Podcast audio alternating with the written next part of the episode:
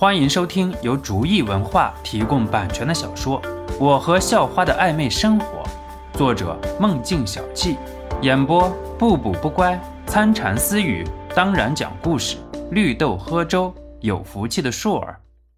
第七十九集，肖诺没有丝毫的拖泥带水，即使是在完全的黑暗中，肖诺只要把自然能作用在眼睛上，就能清楚的看见所有的物体。一切都在按照肖诺的想法进行着，肖诺心中也是有点窃喜。马上就到门口了，肖诺却是突然感觉到自己的胳膊被人抓住了，而且那个人的力量很大，肖诺完全挣脱不开。我说，你就会用这种小手段吗？黑熊很是不屑的声音传来：“脑子不好用吗？这么先进的地下基地。”你觉得不应该有个备用的能源吗？整个屋子的灯光恢复了。你真的觉得就这样就能把东西安全带走？你也太不把我黑熊放在眼里了吧！既然你不遵守游戏规则，那我只能结束这场游戏了。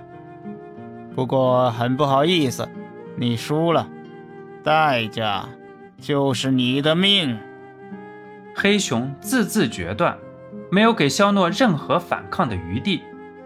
肖诺现在心凉到了极点，现在也是明白，并不是任何事情都是自己能够触碰的。玩火者必自焚也。不过肖诺没有后悔什么，能为国家而死，死得其所，不亦快哉？只是对不起了自己的父母，还有随心言，只能下辈子再来照顾他们了。将死之人想的太多太多，黑熊并没有怜悯肖诺，毕竟是敌人。黑熊直接一拳把肖诺击飞，肖诺再一次飞到了墙边。只是这一次，肖诺是嵌了进去，没有了下一步动作。你这是活该，你的穴位被那个小子给封了。章鱼和螃蟹就是这么死的。不过你没事儿。你一会儿去注射一支生化液，就能把穴位冲开了。不过你先把这里收拾收拾吧。玉雕还在那个小子手里，活埋了吧。他也算是一条汉子了。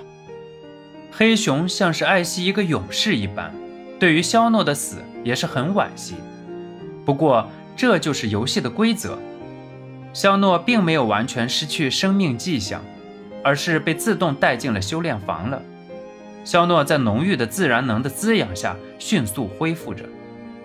肖诺悠悠转醒，可是还是感觉到五脏六腑像是被震碎了一样。肖诺觉得可能死了都比现在舒服。我是死了还是死了？肖诺感觉自己是死了，不过看着眼前的小米，又有点不确定道：“主人。”按照您现在的身体，死是很难的。您的身体正在快速恢复，很快就好了。”小米说道。“呃，啊？”肖诺感觉自己的脑子反应的速度有点慢，一时间没有反应过来。“你说我没死？”肖诺很疑惑地问道。“是的。”小米说道：“不过外界的环境并不是很好，主人还是赶紧想办法吧。那个叫金眼的家伙要过来了。”我怎么办啊？肖诺很苦逼说：“实力差距又不是一点半点的，自己出去了又能怎么办啊？”主人要相信自己。船到桥头自然直。小米的语气虽然依旧僵硬，不过却是夹带着浓浓的信心。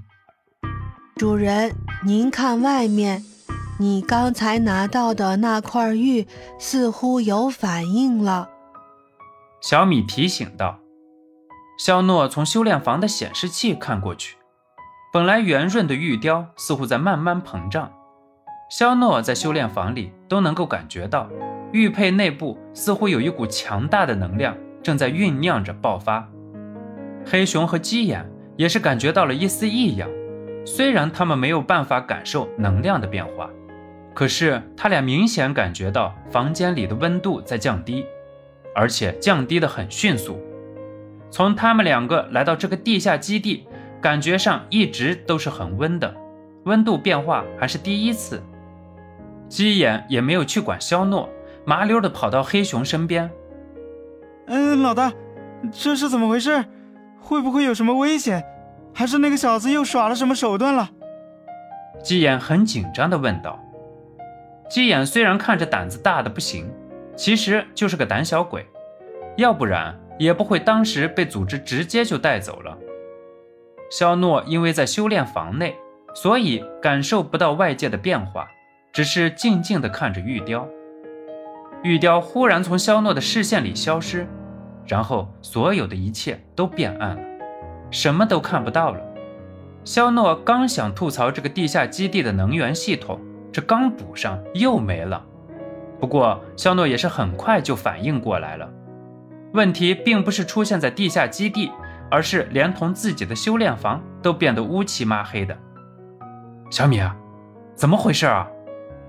肖诺很忐忑地问道。肖诺知道修炼房的能量是自主吸收和转化的，不应出现能源问题的。应该是那块玉佩，主人，你看你身后。听到小米的话，肖诺也是安心了不少，至少小米还在。本集播讲完毕，感谢您的收听，喜欢请点击订阅加关注，下集更精彩。